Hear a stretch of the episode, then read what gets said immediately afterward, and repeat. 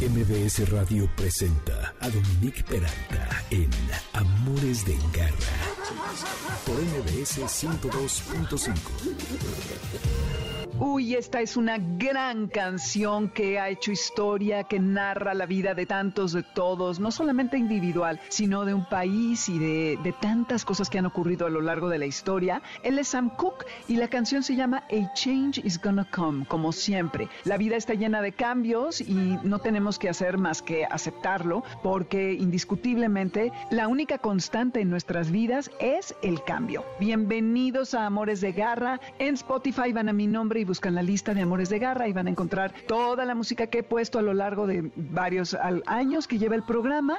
Y si ustedes se han tenido que mudar de casa y tienen un lindo gatito, seguramente se han puesto a pensar cómo hacerle para que su gato, que es neofóbico, es decir, que no les gusta la novedad, se adapte fácil al cambio y no sea tan estresante. Pues Miriam Márquez, etóloga, nos va a dar los pasos a seguir para triunfar en esta hazaña.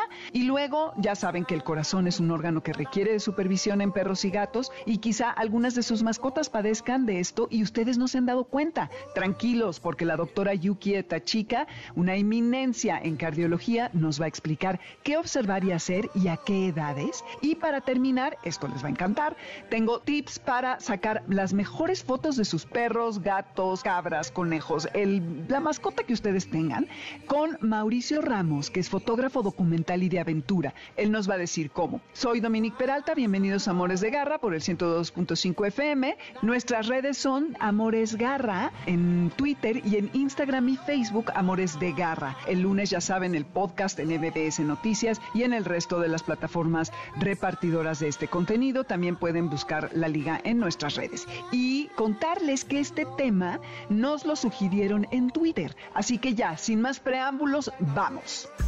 Garra Tips. Miriam, por fin, Miriam Márquez, ahora sí ya te doy la bienvenida, porque después de todo este rollo, Miriam Márquez saben que es etóloga y que ha estado con nosotros en varias ocasiones y que ahora nos va a hablar de cómo hacer que una mudanza con nuestro gato sea menos estresante para el animal. ¿Qué es lo primero que tenemos que hacer, Miriam? Pues primero, bueno, gracias por el espacio y es un tema súper importante, ¿no? Porque como lo mencionaste, al gatito cualquier cambio que se genere en su medio ambiente le va generar un estrés y esto puede tener manifestaciones negativas en el comportamiento. Entonces, lo ideal primero, sabemos que nos vamos a mudar, prepararle una zona de seguridad, puede ser la habitación del propietario, donde se sienta el más seguro, en lo que hacemos el cambio de todos los muebles, ¿no? O vamos eh, guardando los, los muebles o las cosas. Algo súper importante también que tiene que ayudarle son las feromonas. Esto le va a ayudar a mitigar el estrés y la ansiedad. porque Cuando él va marcando con su carita, va dejando mensajes de seguridad en el sillón, en la cama, en las zonas donde duerme, donde descansa, donde toma el sol. Cuando movemos todos los muebles, vamos quitando estos mensajes. Entonces, mm. esto le va a alterar. Por eso es importante las feromonas y la zona de seguridad. Hay una feromona que se llama facial F3, la que libera él cuando está contento, y esto va a contrarrestar este, esta sensación de estrés y de ansiedad. Lo vamos a mantener un poco más tranquilo. En la zona de seguridad podemos llevar su platito de agua, de comida, eh, algún juguete o si ya está acostumbrado para que esté más tranquilo y evitar que vea como todo el cambio. De todos modos, él va a percibir que ya sacamos maletas, que ya la ropa no está en su lugar. Entonces, mientras estos cambios sean los menos bruscos posibles, para él va a ser mejor. Oye, Miriam, ¿y estos mensajes de seguridad de los que hablas los emiten a través de los olores que van dejando en los distintos lugares y muebles de, de la casa? No significa que van marcando el territorio a, través de su orina, porque no, faltará quien diga, Dios mío. No, Acá no me refiero a, por ejemplo, los que tenemos gatitos, sabemos que cuando están contentos o llegamos de trabajar, con la carita, eh, con la parte lateral y frontal, nos restriegan en las piernas mm. eh, o en el dorso. Ellos así van marcando y van dejando estos mensajes. Entonces, esa señalización que ella me puso es porque está contento. Él, de la misma manera, con la carita, puede dejar un mensaje en el sillón, en la cama, donde toma el sol, donde se siente seguro, donde él se siente tranquilo. Entonces, eh, a esos mensajes me refiero. Oye, ¿y cómo decías que se llama esta hormona, la F3, que es la de la... Sí, la feromona facial es la llamada feromona de la felicidad del gato. Ah, ok, ok. Ay, qué bonito. Sí, eh, eh, hay mucho que no sabemos de, de, nuestros animales. Ok, entonces le vas haciendo su lugar seguro, él ya se está dando cuenta que algo viene, que hay un cambio y luego, ¿qué, qué hacemos? Luego, eh, las ya, por ejemplo, en la otra casa también para que él llegue, también es importante colocar las feromonas. Hay veces que los gatitos se llegan a estresar tanto porque no tenemos un manejo adecuado, que llegando a la nueva casa se van, ¿no? Ha habido propietarios que este, están alarmados porque se les pierde el gatito y ellos buscan otra casa o buscan regresar a la anterior, ¿no? Porque a veces es tan, tan fuerte el cambio para ellos que se les la, la, adaptación. Entonces, esta misma feromona sintética es importante también colocarla en la nueva casa. Obviamente, eh, ir generando, este, igual generar una zona de seguridad en la nueva casa, en la que acomodamos todo, para que cuando empiece a tener ya acceso a las demás áreas de la casa se sienta un poco más tranquilo, porque este mensaje de seguridad eh, ya lo tiene también en casa, en la nueva. Ok, eso es importante. Ahora, si no tienes las hormonas sintéticas, el empezar a colocar lo que le pertenece al gato como su camita, tal vez alguna cobija, el sillón en donde siempre se echa, primero que nada, ¿eso sería una buena estrategia? Sí, y siempre, este, tal vez podamos tener alguna manifestación de, del estrés que puede ser que se empiece a orinar donde antes no lo hacía o en la casa que empiece a orinar este, en diferentes lugares. Entonces hay que estar muy atento a estos, estos signos que van manifestando, ¿no? El orinarse donde no se debe, el, este, si deja de comer, al principio va a estar muy asustado si no tenemos el apoyo de las feromonas y va a empezar a esconderse en lugares, este, por ejemplo, en el closet, abajo de la cama, abajo de los sillones, es que son poco accesibles nosotros como propietarios. Entonces, sí es importante que, que, lo apoyemos lo más posible, tal vez invitando un poquito al juego, acariciándolo. Si estoy, este, tal vez, por ejemplo, en la sala, ya no tengo los muebles, me puedo sentar con él y acariciar, acariciarlo y reforzarlo positivamente con algo que le guste mucho, ¿no? Como un premio, que puede ser, este, al gatito le gusta mucho el alimento húmedo, entonces puedo hacer pequeñas bolitas de alimento y dárselas, acariciárselas y jugar con él en la parte donde va a estar la sala, para ir asociando positivamente la nueva casa para él. Oye, y me imagino que también durante la, el mero día de la mudanza habría que encerrarlo en un cuarto para que no se estrese de más con la gente de la mudanza, con las cajas, con el ruido, con el camión, que la puerta esté abierta, porque ahí yo creo que hay un, gran peligro de que el animal se vaya, ¿no? Sí, por eso es importante también generar la zona de seguridad de la nueva casa. Igual colocarle su camita, algún juguete, sus platos de agua, de comida. Y en el camino, el transcurso, lo ideal es que vaya con el propietario. Aquí también hay, hay feromonas que se pueden utilizar. Más eh, la recomendación de las feromonas porque va, él va a estar en un estado de estrés pues alto por los cambios tan drásticos que está sufriendo. Hay unas que se pueden colocar en la transportadora. El efecto nos dura de 4 a 5 horas para viajes. Entonces, en el automóvil lo que yo puedo hacer es ya lavada mi transportadora, le puedo colocar cubrecamas que son como pañalitos o una mantita que tenga que está acostumbrada a él y puedo colocar también una mantita que sea de tela oscura, pero que sea permeable al aire para que se pueda ventilar con facilidad. En el coche también ya sabemos que hay música especial para relajar gatitos. Puedo subir los cristales del automóvil, colocar la música y eh, colocar un poco el aire acondicionado para que sea un ambiente agradable. Entonces, con esto también ya tengo un ambiente de, tranquilidad para que él pueda ir eh, relajado en el transcurso de la casa vieja a la casa nueva. Ah, eso está es muy importante. Oye, y si hubo un, una mascota en el lugar anterior, habría que hacer una profunda limpieza para que eh, con ese poderoso sentido del olfato el animal no, no se incomode cuando llegue allí, ¿no?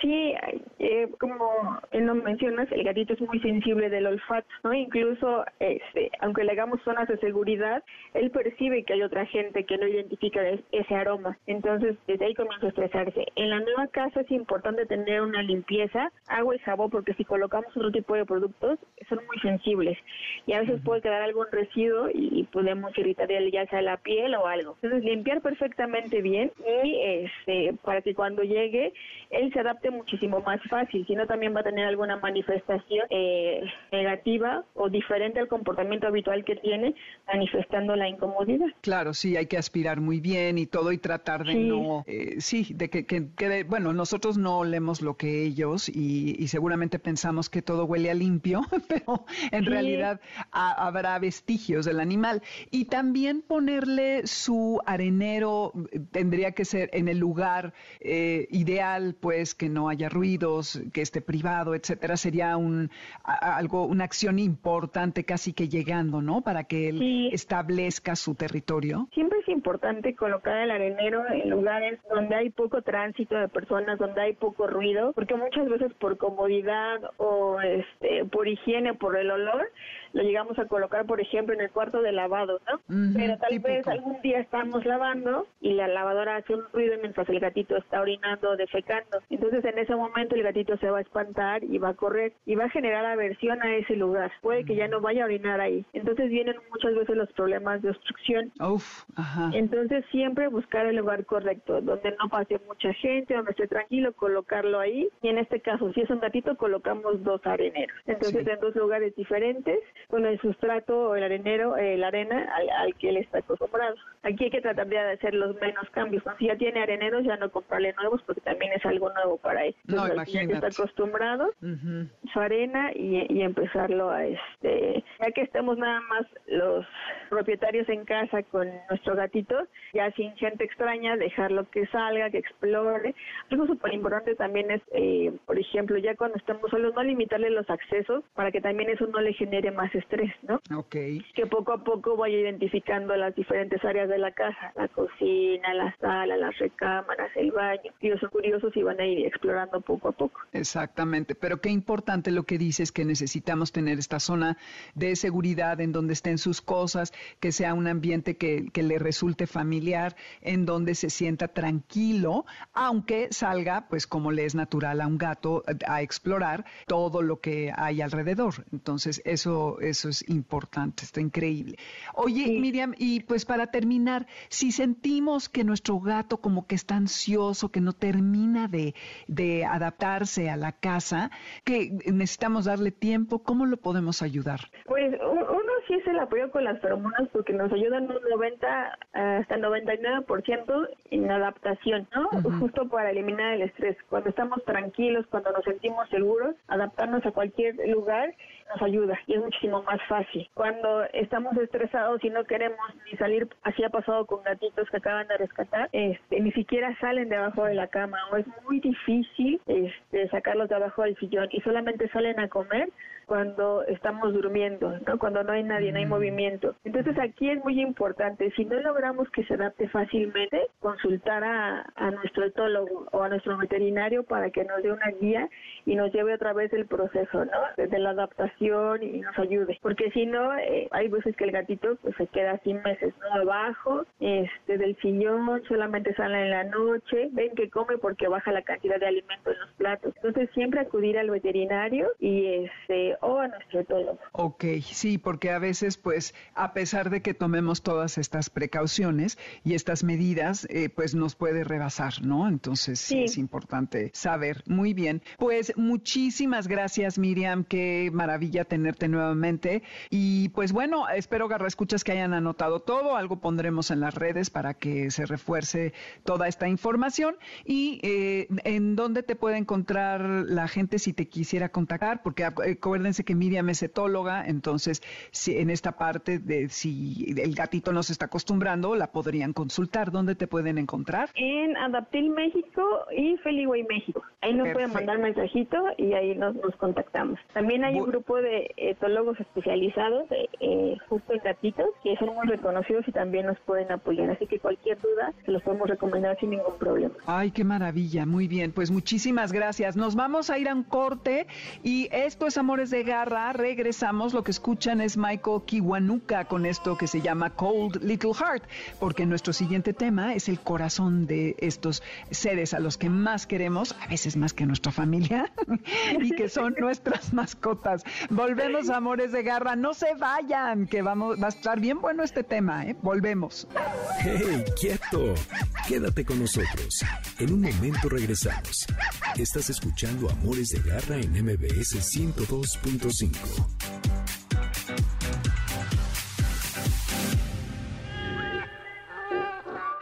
Continuamos en Amores de Garra con Dominique Peralta en MBS 102.5. ¿Sabes dónde está tu gato? Regresamos. MBS 102.5. Ay, ¿se acuerdan de esta canción? ¿Cómo la música que llegó, ahora sí que como decía por allí una estación hace muchísimos años, que llegó para quedarse, sigue vigente siempre, nos escucha vieja y sigue resonando, sobre todo con nuestra historia personal, pero también musicalmente. Y este es el caso de esta canción de Sting que se llama Still My Beating Heart. Una maravilla para regresar a Amores de Garra. Esto es el 102.5 FM. Yo soy Dominique Peralta y en Spotify tenemos la lista con la música de este programa van a mi nombre y ahí buscan Amores de Garra y van a encontrar toda la música que he puesto a lo largo de estos dos años y cachito. Nuestras redes son Amores Garra en Twitter y en Instagram y Facebook Amores de Garra. Estamos en la aplicación de MBS y en línea y el lunes en mbsnoticias.com pueden escuchar el podcast y lo padre de un podcast es que si a ustedes no les interesa todo el contenido del programa, pueden ahora sí que adelantar o atrasar a la sección y al segmento que ustedes quieran. Cuidados de garra. El corazón de nuestros perros siempre lo percibimos como ese lugar desde donde nos dan todo su amor, su lealtad, la admiración y estos actos tan generosos que tienen con nosotros todos los días. Pero el corazón es un órgano que hay que cuidar y que tiene también la posibilidad de caer en ciertos padecimientos a los que hay que estar atentos y que si los detectamos a tiempo es probable que estas enfermedades no avancen de una manera importante y podamos tener con nosotros a nuestras mascotas más tiempo. Para platicarnos acerca de esto está la doctora Yuki Etachika, que es médico veterinario zootecnista, egresada de la licenciatura y la especialidad en medicina y cirugía de perros y gatos de la Facultad de Medicina Veterinaria y Zootecnia de la Universidad de la UNAM. Tiene 31 años de antigüedad académica en esta misma universidad, impartiendo asignaturas a nivel licenciatura y posgrado y trabaja atendiendo casos clínicos de cardiología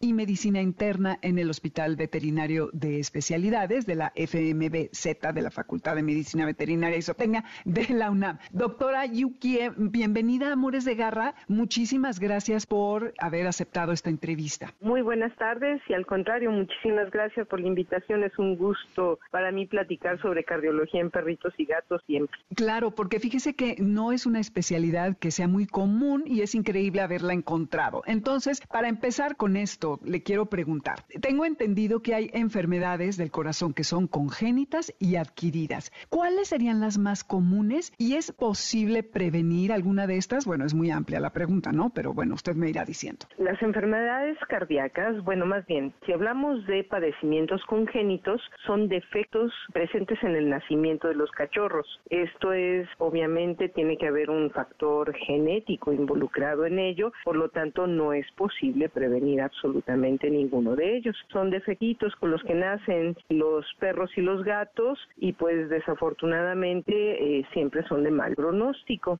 los defectos congénitos más comunes, hablando de perros, hay uno que es el más, más, más, más común de todos, que se llama persistencia del conducto arterioso. Este es un vasito sanguíneo que es normal durante la vida fetal, porque en vida fetal pues los pulmones no funcionan, todo el intercambio de oxígeno y de dióxido de carbono se lleva a cabo a través de la placenta con la mamá. Pero cuando los cachorritos, y entonces la sangre se deriva, no, no pasa por los pulmones, pero cuando el cachorrito ya nace, ya la sangre tiene que pasar hacia los pulmones y este vasito sanguíneo se debería de cerrar. Cuando no se cierra, le llama persistencia de ese conducto arterioso y es la principal cardiopatía congénita que se presenta en perros. En gatos tenemos a las displasias valvulares. La displasia de la válvula mitral, que es la válvula principal del lado izquierdo, o la displasia de la válvula tricúspide, que es la válvula principal del lado derecho del corazón. Y después de estas, esa es la principal en gatos.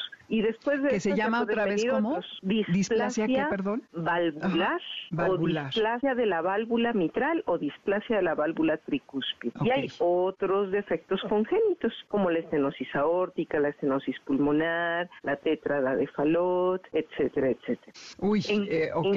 y en cuanto a los, las enfermedades degenerativas que pueden afectar al corazón, digamos que estas son las más frecuentes. Por poner números así muy redondos, de cada 100 perros que lleguen a una consulta veterinaria enfermitos del corazón, 70, o sea, el 70% van a tener una enfermedad degenerativa que se llama enfermedad degenerativa de la válvula, de la válvula mitral. Y son ya cuestiones degenerativas que se dan con la edad, por lo regular se presenta en perritos viejitos y estas cuestiones degenerativas pues son muy comunes en perritos este, de cierta edad. Los trastornos degenerativos son comunes en la vida de todos, ¿no? Nosotros con la edad ya nos salen canas, por ejemplo, y eso es un, un, defecto degenerativo, nos salen arruguitas en la cara. Con la edad ya tenemos ciertos problemitas de vista, algunos dejamos de escuchar bien, son procesos degenerativos. Entonces, los procesos degenerativos en el corazón de los perritos viejos también es muy frecuente. ¿A em, partir de qué edad? Pues, no lo vemos. ¿Cómo a partir de qué edad? Degenerativos se pueden presentar o se pueden empezar a dar a partir de los 5, 6, 7 años de edad, ¿no? Pero muchas veces pasan desapercibidos porque tiene que pasar un tiempo en que empiezan estos procesos degenerativos, el cuerpo empieza, o sea, el organismo normalmente trata de compensar ese mal funcionamiento del corazón y hasta que el organismo ya no puede compensar más es cuando se presentan los síntomas clínicos, que nosotros en medicina veterinaria le llamamos signos clínicos. Ya.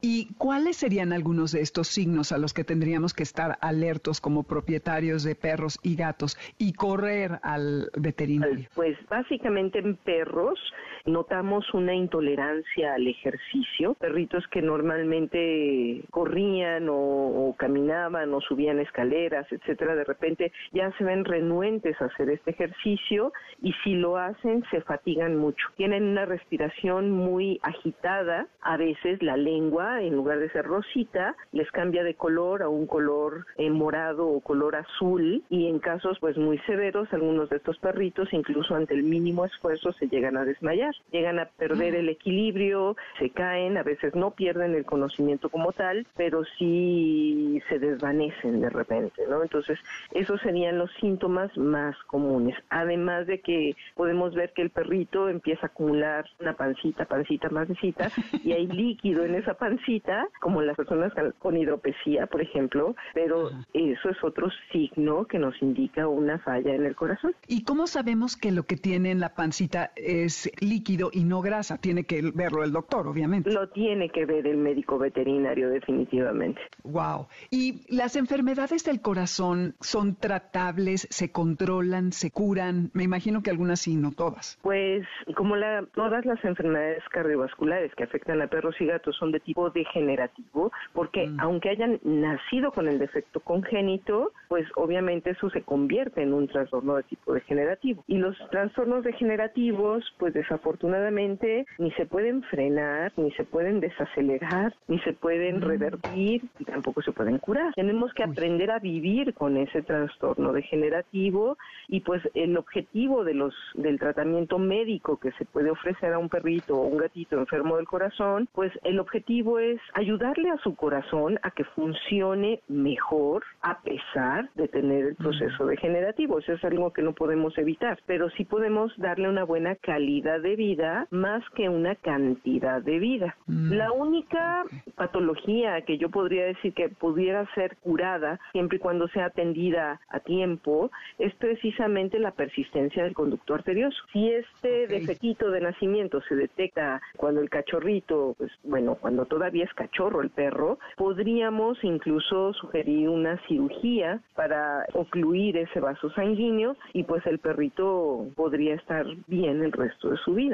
Ya, ay, qué triste, pero bueno, pues es lo mismo con los humanos. Pero es bien importante, el, como dice usted, darle calidad y no cantidad. O sea, que pensemos que en este tipo de padecimientos, en las cardiopatías, es a lo que debemos de aspirar. Así es, a darle una buena calidad de vida, que el poco o mucho tiempo de vida que le reste a ese animalito, que pues pueda respirar bien, pueda comer bien, que tenga una vida de mascota o de animal de compañía completamente funcional. A lo mejor no es un perrito con el cual voy a salir a correr 5 kilómetros diarios, pero es un perrito que me va a recibir moviendo la colita feliz de la vida cada que yo llegue del trabajo. Es justo lo que le iba a preguntar. A estos animales que ya se les detectó una cardiopatía, no hay que obligarlos a hacer más de lo que quieren, ¿correcto? El perro te dice, o sea, si tú caminas 5 kilómetros diarios y el perro a los 3 kilómetros se echa, te regresas de inmediato. Sí, hay que darle un tiempo para que descanse y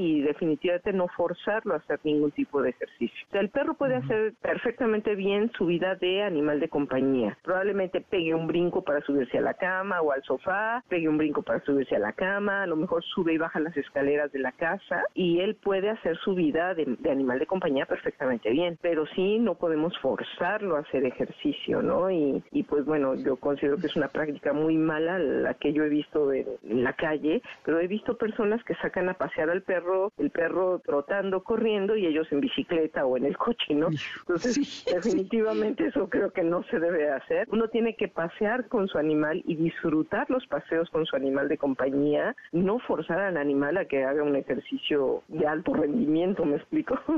Sí, exacto, él no quiere correr el Ironman ni ninguno de estos maratones, ¿no? Exacto, sí. Pues ahora sí que el perrito mismo nos dice, si antes a lo mejor, y eso hay que considerarlo, un propietario tiene que considerarlo muy seriamente, porque a lo mejor yo tengo la costumbre como propietario de sacar a mi perro que haga pipí y popó, le doy la vuelta a la manzana, y luego en la mañana antes de irme a trabajar y en la noche cuando regreso de trabajar. Y a lo mejor en la mañana salgo y sé que mi perro normalmente le daba la vuelta a la manzana en 15 minutos, pero si este perrito está enfermo del corazón, a lo mejor no se tarda 15 minutos, a lo mejor se tarda 30.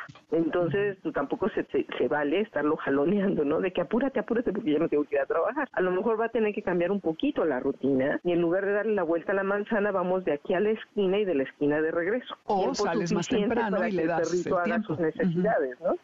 Exactamente. O salir un poquito más temprano, te considerar eso que si el perrito se tarda más tiempo, darle un poquito más de tiempo. Exactamente. Sí, estoy de acuerdo. Es que tenemos que hacerle caso a los animales porque ellos tienen tal tolerancia al dolor, el umbral tan alto y bueno, con tal de complacernos hacen lo que les pidamos. Sí hay que ser más condescendientes con ellos. Los gatos son, doctora Yukie, son más o menos o igual de propensos a estos padecimientos cardíacos. Los, ah, bueno, en cuanto a los defectos congénitos ya lo platicamos. En gatos la principal son las displasias. Displasia se le llama a cualquier anomalía, un defecto de nacimiento en las válvulas del corazón. Y en cuanto a las degenerativas, en gatos mm, suelen tener problemas degenerativos, pero en el músculo del corazón. Recordemos que el corazón es un órgano muscular que se contrae. Entonces, el proceso degenerativo en gatitos se da a nivel de músculo. Por lo tanto, el músculo, por explicarlo de una manera muy sencilla, pierde fuerza de contracción, se contrae más débilmente. Entonces, como se contrae más débilmente, obviamente eso hace que bombee menos sangre efectiva y por lo tanto menos oxígeno hacia todo el cuerpo. Entonces, en los gatitos el padecimiento es un poquito diferente y hay muchos procesos degenerativos. Un buen porcentaje de gatitos llega a sufrir de esos procesos degenerativos desde muy jóvenes, adultos jóvenes desde los 2, 4 años hasta los 12 años más o menos. ¿De veras? ¿Por qué tan jóvenes más que los perros? Pues yo creo que los procesos degenerativos comienzan más o menos a la misma edad, más o menos desde los 3, 4 años, pero se tardan en manifestarse. Pero pues así les tocó a los pobres gatitos. Ay, sí, pobrecitos. Y doctora, para terminar, ¿qué consejos le daría usted a las personas que la escuchan ahora para que puedan tener una mejor salud y mejores cuidados con sus perros, sus gatos, pensando que, bueno, ya todo lo que nos explicó, que en realidad no hay curación, sino no hay calidad, hay control y todo esto de lo que nos ha hablado, ¿qué debemos hacer para que nuestros animales estén en mejores situaciones físicas? Bueno, yo creo que la cultura de la prevención es algo muy importante y no es, quiero aclarar que utilicé la palabrita prevención porque es algo con lo que estamos familiarizados, pero no es en realidad una prevención, no podemos prevenir un proceso degenerativo, pero sí lo que podemos hacer es detectarlo de manera temprana y oportuna. Por lo tanto, ¿qué recomendación le daría a todos los radioescuchas? Que definitivamente si tienen un animalito que pasa los cinco años de edad, ya sea perrito o gatito, que sí lo lleven de manera rutinaria al médico veterinario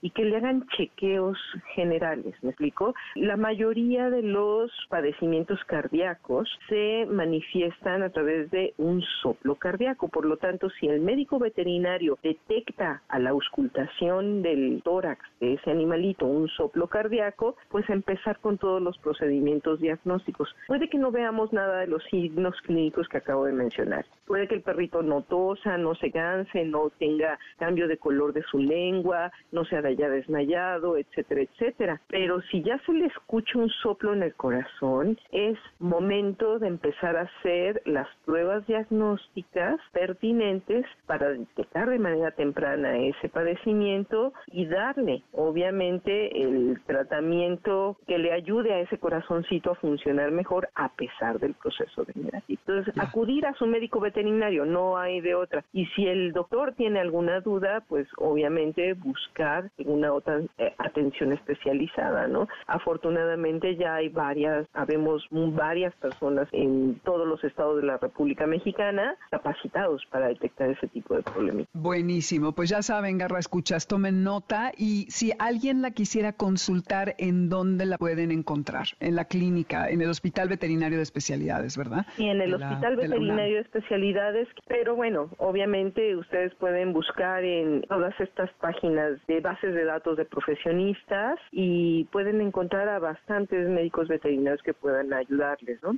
Por mi parte, eh, a través de mi correo electrónico, si gustan apuntarlos, y-U-K de kilo y latina E, Yukie, T de Tomás, Yukie Tachik, Yukiet, perdón, T de, mi apellido Tachica, arroba unam.mx. Perfecto. Pues le agradezco muchísimo, doctora Yukie Tachica, su tiempo. Ha sido muy valioso lo que nos ha compartido y espero en otra ocasión pueda volver para platicar más con nosotros. Con todo gusto. Muy buenas tardes a todos. Igualmente. Ya vieron, Garra Escuchas, lo importante que es el estar atento al corazón de nuestros animales y a las señales que nos pueden indicar que puede haber un problema. Nos vamos, pero regresamos rapidísimo con esto que se llama Caveman, The State of Mind y vamos a volver con, les va a encantar, tips para que tomen mejores fotografías en la voz de Mauricio Ramos, que es un fotógrafo documental y de aventura que ahorita está en Perú fotografiando al cóndor. ¿Y qué creen? Que les va a dar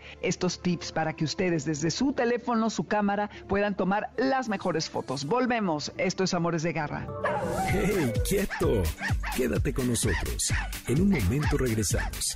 Estás escuchando Amores de Garra en MBS 102.5.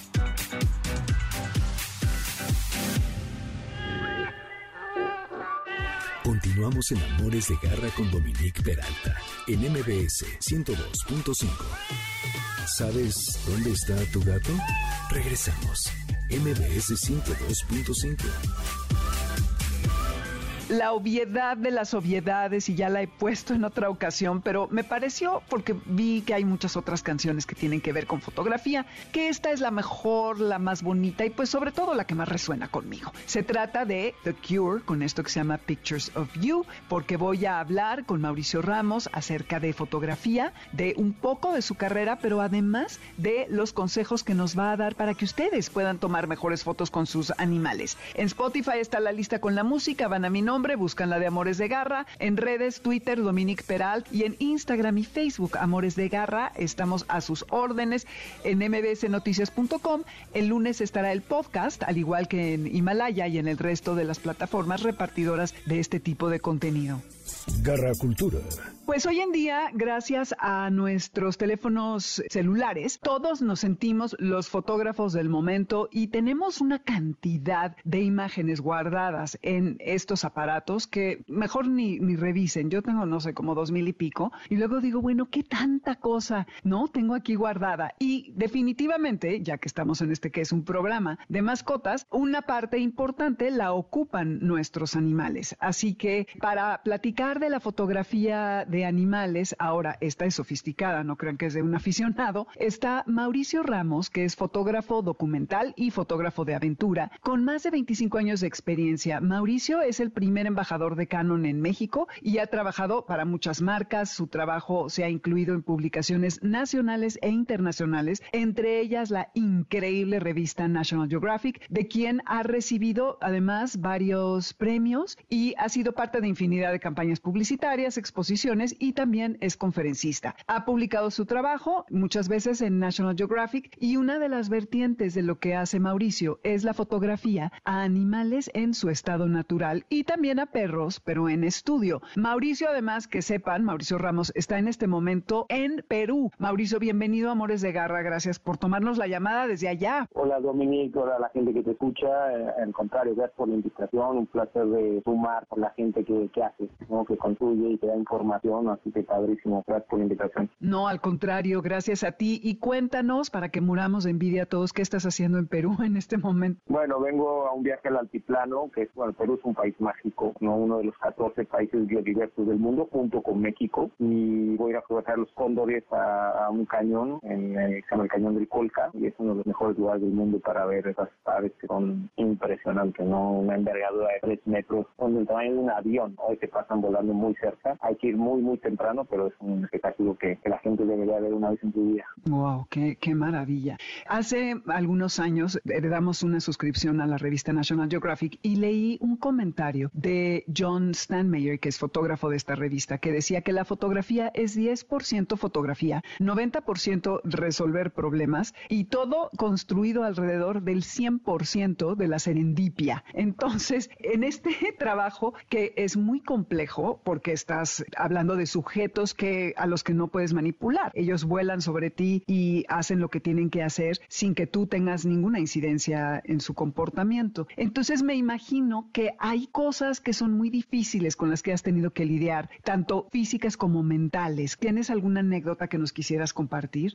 mira, cuando trabajas afuera y más es con, con animales, hay muchas variables que no puedes controlar. Entonces depende de que la luz funcione, de que la luz accione, sea la temporada correcta. Y con animales, de entender el comportamiento, que creo que ahorita va a ser un tema bien interesante de que pongamos en la mesa con la gente que está escuchando y está interesada en ser mejores fotos de sus, mascotas. Eh, los animales tienen sus ritmos, tienen sus tiempos, ¿no? Y hay que aprender. Hay un estudio, los etólogos estudian el comportamiento de los animales. Entonces, cuando yo trabajo para National Geographic, necesito trabajar de la mano de un etólogo que me diga en qué momento, ¿no? ¿Cuál es la hora del día en que el animal va a estar más accesible a ciertos lugares donde yo pueda publicar para tomar la foto? Porque si no, es es muy frustrante, ¿no? De verdad, es impredecible el comportamiento de los animales, tal cual lo dices. Y bueno, sí tengo muchas historias, pero no quiero quitarme de los 15 minutos. Un día de verdad te platico, te mando fotos de un reportaje de National Geographic que hice en, un zoológico y me trata las jaulas con los leones y con las jirafas y mm. bueno, de verdad súper interesante porque estás trabajando con especialistas, ¿no? No crees que todo me caía la, la mano de Dios, ¿no? Hay que siempre trabajar en equipo, perdón. Claro, y son imágenes muy importantes, sobre todo para esta revista y bueno, para todas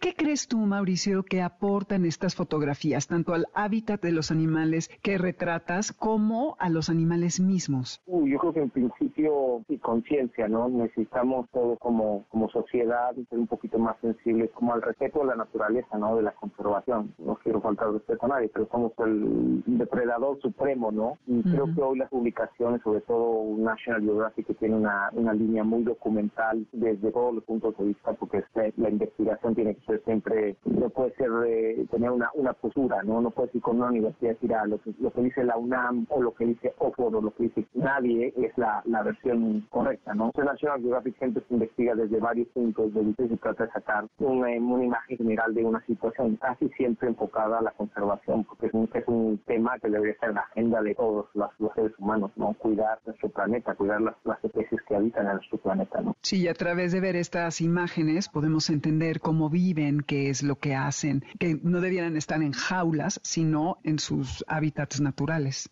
Absolutamente. Y por ejemplo, ese reportaje que yo tengo en el zoológico de Tacango, que justo es el, choque, ¿no? Dices, ah, pero los animales tienen que estar en su estado natural. Todos pensamos lo mismo y todos coincidimos con ese punto. Infelizmente, nosotros los humanos nos estamos acabando su, medio ambiente, ¿no? Su ecosistema. Entonces, hoy algunos zoológicos cumplen una función bien importante, la educativa, donde la gente puede ir y ver esos animales y sensibilizarse con su belleza, con su función, ¿no? Alrededor del medio ambiente también, porque los animales juegan una parte fundamental en el ciclo de la vida. Y por ejemplo, el zoológico de Sacango tiene un programa de reproducción súper exitoso. No sabes cuántos animales nacen ahí, leones, jaguares, jirafas, hipopótamos, de todo. Eso también es una parte hoy importante que aportan algunos zoológicos que tienen, pues, es como una pequeña arca de Noé donde los animales se siguen reproduciendo, porque infelizmente nosotros nos hemos acabado sus bosques y sus selvas, ¿no? En dónde viven los animales salvajes ahora. Es un tema bien complicado y, como te decía, National Geographic nos toma una postura a favor del zoológico o no, solo muestra como las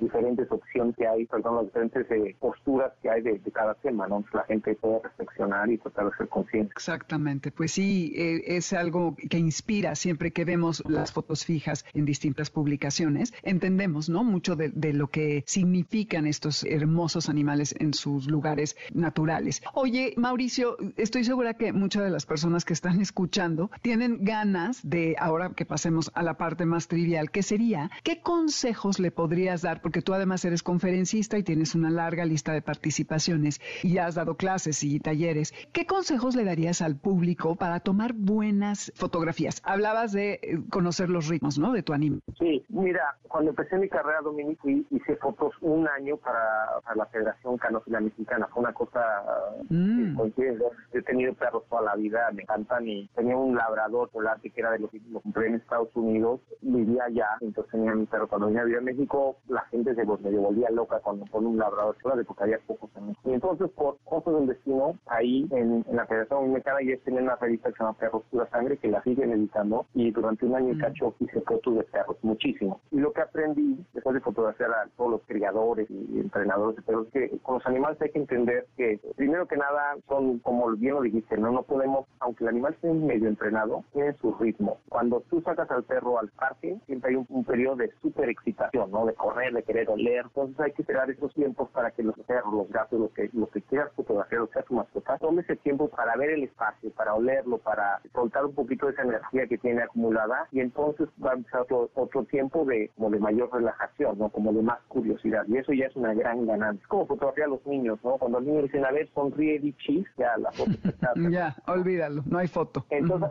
al perro también hay que dejarlo que corra un ratito y luego esperar a que se calme, porque lo que va a pasar seguido es que el perro anda con la lengua de fuera media hora, ¿no? Porque ya corrió como loco por todo el parque. Entonces, tampoco es un momento de muy bonitas fotos, ¿no?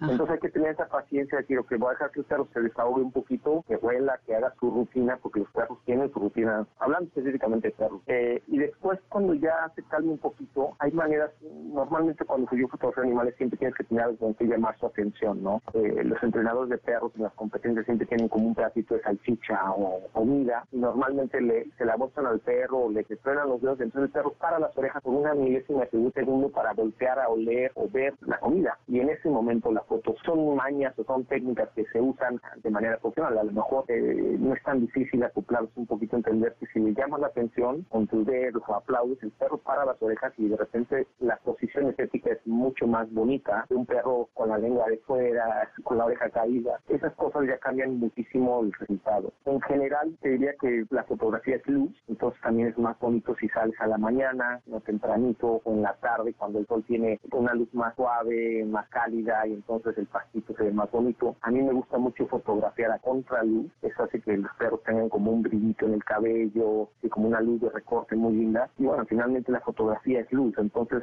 si la gente que quiere fotografiar a sus mascotas pone atención a la calidad de la luz, ¿no? No es lo mismo un día nublado que un día a las 12 del día. Ese es otro gran error cuando nos fotografiamos como personas, ¿no? Eh, estamos a las 12 del día con una luz súper dura y entonces nos genera sombras en la cara, la gente sale con los ojos medio fruncidos porque el sol es súper intenso, entonces no funciona, ¿no? Entonces hay que entender un poquito que es la luz tiene una calidad, es mejor fotografiar en la mañanita o en la tarde, ¿no? Cuando el sol está más y tiene como más contraste, más volumen, eso hace que las fotos también sean muy, muy bonita. Eh, finalmente el fondo, ¿no? Hay veces que tomamos eh, al perrito y el fondo está un, el botecito donde se pone la popó, ¿no? Cuando termina de recoger. la bolsita. Sí.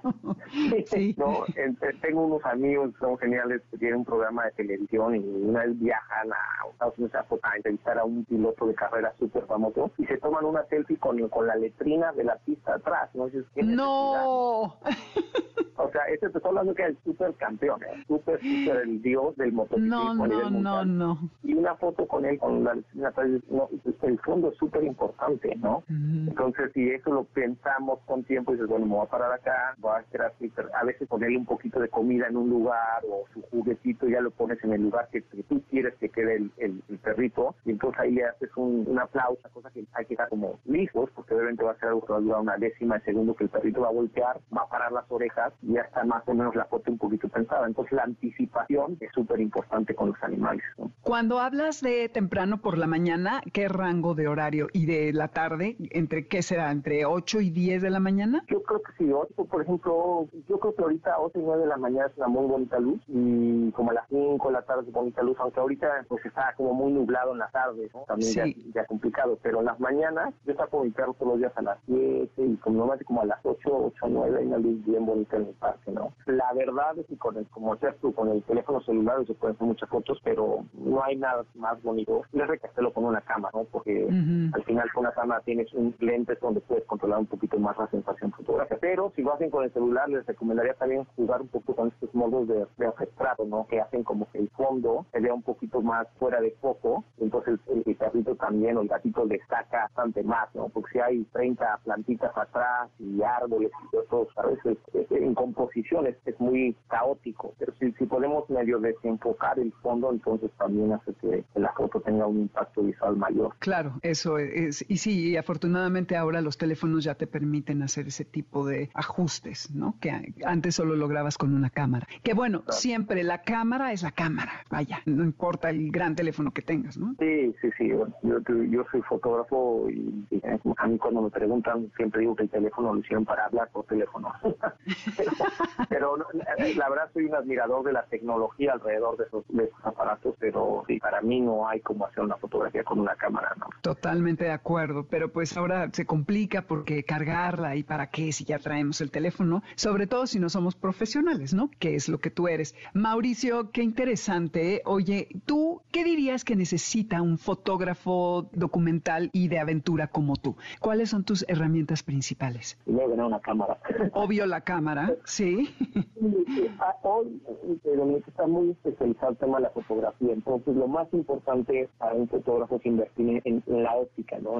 hay una gran variedad de lentes, ¿no? Entonces si vas a ser fotógrafo de documental necesitas ciertos lentes, si vas a fotografiar fauna necesitas otro tipo de lentes, si quieres hacer retrato, entonces eso es algo muy importante a pensar porque cuando pasa mucho, ¿no? La gente dice, ah, me quiero comprar una cámara y quieren tomar fotos de todo, y sí se puede, ¿no? Pero si lo quieres hacer ya de manera más formal, pues qué lente usas te va a dar un resultado muy diferente. Y por ejemplo, yo ahorita ir a fotografiar los cóndores tengo que llevar un telefoto, no puedo ir con un lente angular, ¿no? Entonces, difícilmente voy a ver un ave, por muy grande que sea, que está volando a 50, 100 metros, pues no la voy a ver. Entonces necesito un telefoto. Entonces, esa decisión es fundamental. Infelizmente, si la gente siempre pensamos, ah, bueno, ¿cuál es el más barato? En fotografía, esa es una mala decisión porque la calidad de, los cristales de tu lente va a ser proporcionada la calidad de, la foto que haces. Imagínate yo llegara con National Geographic y tomo mi foto, la quieren poner en la portada y la foto no tiene una, nitidez increíble. Difícilmente me van a contratar, ¿no? Porque al final la calidad es eh, importante, ¿no? Muy importante. Exacto. Entonces, hoy lo que creo que para contestar tu pregunta, yo creo que primero sería bueno tomar algunos cursos. Hoy hay muchísima información disponible, ¿no? Para la gente vea, ¿no? Porque queremos, como te querer fotografiar todo, pero difícilmente lo van a poder hacer bien con una cámara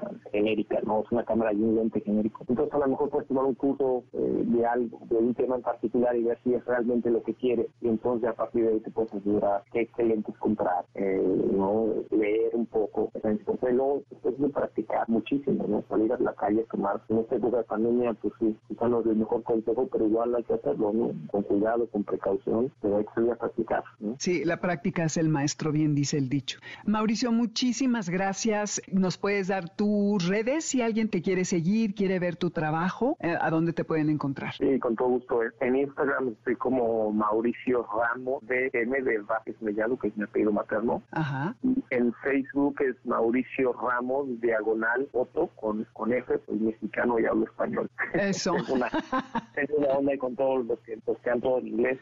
Porque Ah, sí, en un sí. país con un idioma tan bonito, porque tienes que hablar en inglés. Estoy totalmente de acuerdo contigo.